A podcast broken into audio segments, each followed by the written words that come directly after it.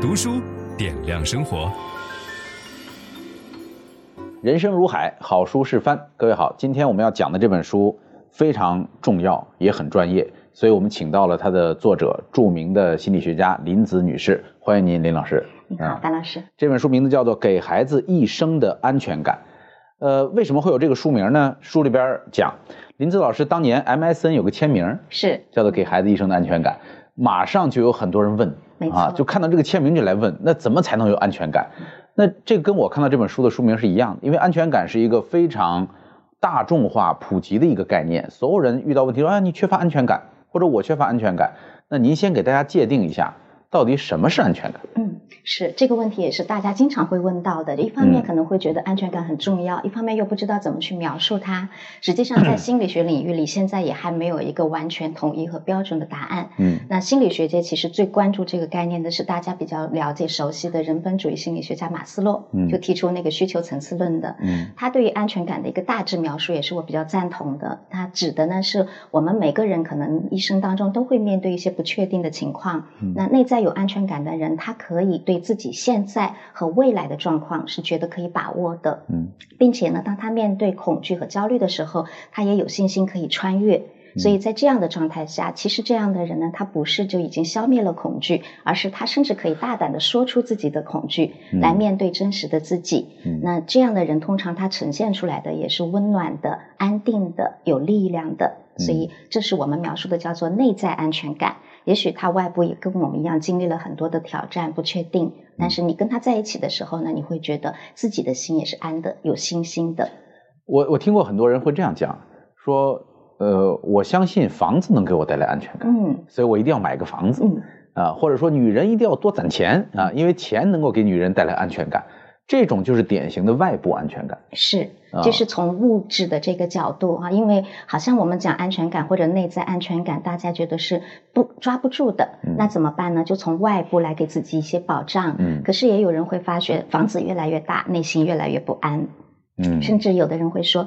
再大的房子还不如我走进某一个我熟悉的环境的时候，那个 WiFi 突然自动连接了。哎，我觉得那个安全感比我一个豪华的房子带给我的感受还要。让自己内心更有力量。嗯，那其实顺着您刚才的话往下看的话，也就是外部的物质保障是我们人生而为人，可能在这个世界上我们能够生存下去一定的基础。但是呢，如果我们把所有的安全感全部都放到外部的时候，那外部环境的任何一点变化都有可能导致我们安全感的坍塌，反而是。打个比方，就好像那个 WiFi 自动连接，当它跟某一个地方或者跟某一个人群之间产生一个内在真实的一个关联，嗯，也就是在这本书里我写到的一个关键词叫做归属感，嗯，当他有了这个归属感的时候，那其实就不再是外部的这个物质环境给到的安全了，嗯，而是内在发生了变化。就像这个《次第花开》里边讲，嗯，说有人一无所有，过着这个无忧的生活，是有人在大别墅里边逃亡。终身逃亡，没错。所以这本书的核心就是怎么能够给到孩子内在的安全感，而不是给他留下一些遗产而已。是啊，呃，还有一个概念就是您这书里边写到叫伪安全感。嗯，什么是伪安全感？嗯，这个词是我从社会学家那边借过来的。嗯，因为社会学家呢有去描述在我们日常生活当中常见的一个现象，嗯、就是。比如说我讲课的时候，我会拿两张图片来帮助大家理解。其中有一张呢是在韩国发生的一个新闻事件，嗯，那个图片呢展示出来的是在我们，尤其是在大城市里，大家上下班最常见的一个情景，就是在地铁车厢里，嗯，每个人呢可能正好是下班时间，有点累了，都有点昏昏欲睡，哈，心不在焉。这个时候就隐隐的在，呃，镜头似乎有一点点的烟雾起来，但是没有人觉察，嗯，然后。我给到大家呢，现场看到的另外一张图片，嗯，是我的一个摄影家朋友，嗯，他拍到的他的同行在黄河的壶口瀑布，冰天雪地之下，他带着他非常厚重的摄影设备，小心翼翼的走。嗯，那我把两张图片展示给我的观众哈，他们可能都是爸爸妈妈来听课的，我就问大家哪一个更安全呢？啊，很多人会觉得，哎，我看到那个悬崖峭壁，又感觉要掉下去了，好像是不安。在地铁车厢是安全的，但是事实上，我告诉，后来揭晓答案是说，就在这个图片拍了不久，然后一场大火把整个这个车厢里的所一百九十多个人全部都吞没了。所以呢，社会学家就会去谈到，在我们的生活当中有很多看似安全，实际上里面已经隐含着危险，但是为什么我们没有觉察到？那我把它引用到心理学领域里来，其实同样是在讨论，有很多人，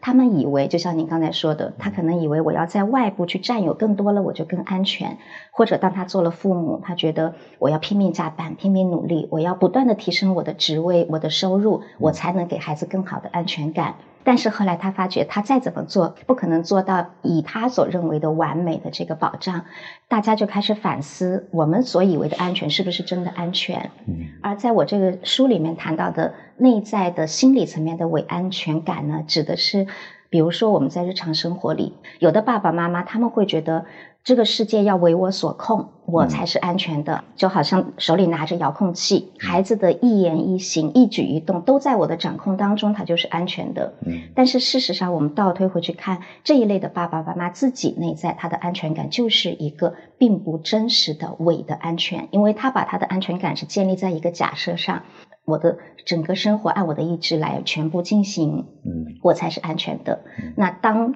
他的这个控制感被挑战的时候，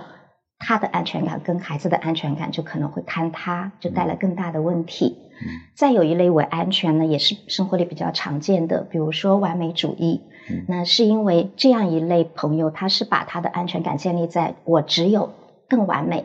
别人才会爱我。就好像第一类说，我只有控制了别人才会觉得我是有价值的。但事实上，任何一个人都不可能做到在所有人眼里的绝对完美，因为当我们把我们的自我评价放到外部的时候，其实那个控那个评价是不可控的。所以这样一类呢，看上去平时他可能要做到滴水不漏，但是一旦哪一点上他感觉到可能会有失败、有差错，那他整个的安全感也就坍塌了。嗯，这样如果他做了爸爸妈妈，他以这样的一个模式想要去培养孩子，把孩子培养到足够好、很完美、很优秀的话，其实给到孩子的也是一个伪安全的这个状态。您这书里边有一句话，我印象很深，嗯，说一个不完美的孩子才是一个正常的孩子。是。是，但是我们很多家长 脑海当中会有一个完美的形象，对，非把自己的孩子按照那个模子去打造，是，最后导致很多问题。嗯，那么第二个需要解决的问题就是，如果一个人缺乏安全感，嗯，长大了以后会有哪些方面的表现呢？嗯，我们能够看出来的。是，嗯，如果我们以孩子为例来说的话，哈，比如说我们会看到。有些孩子在一起，有的孩子呢，他会很自信，很愿意跟人建立关系，靠近人，然后保持着好奇心，也很愿意一个新的环境去探索。但是有的孩子就会退缩，很紧张，不愿意跟人打交道啊。然后稍微有人靠近，他可能就会整个的情绪会感觉到非常的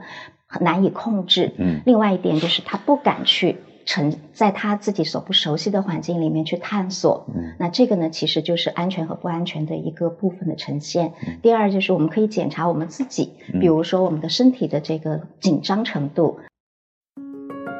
分享知识是一种美德，当我们每一个人都在不断的分享知识给这个社会的时候，我们这个社会将会变得越来越好。所以，如果您喜欢这本书的内容，把它分享到您的朋友圈当中，或者给到您指定的某一个人，都可以。您关心谁，就把知识分享给他。谢谢。本音档是由樊登读书小草远志提供。解锁本书精华解读全集，请搜寻 triple w 打 d u s h u 打 com 打 t w。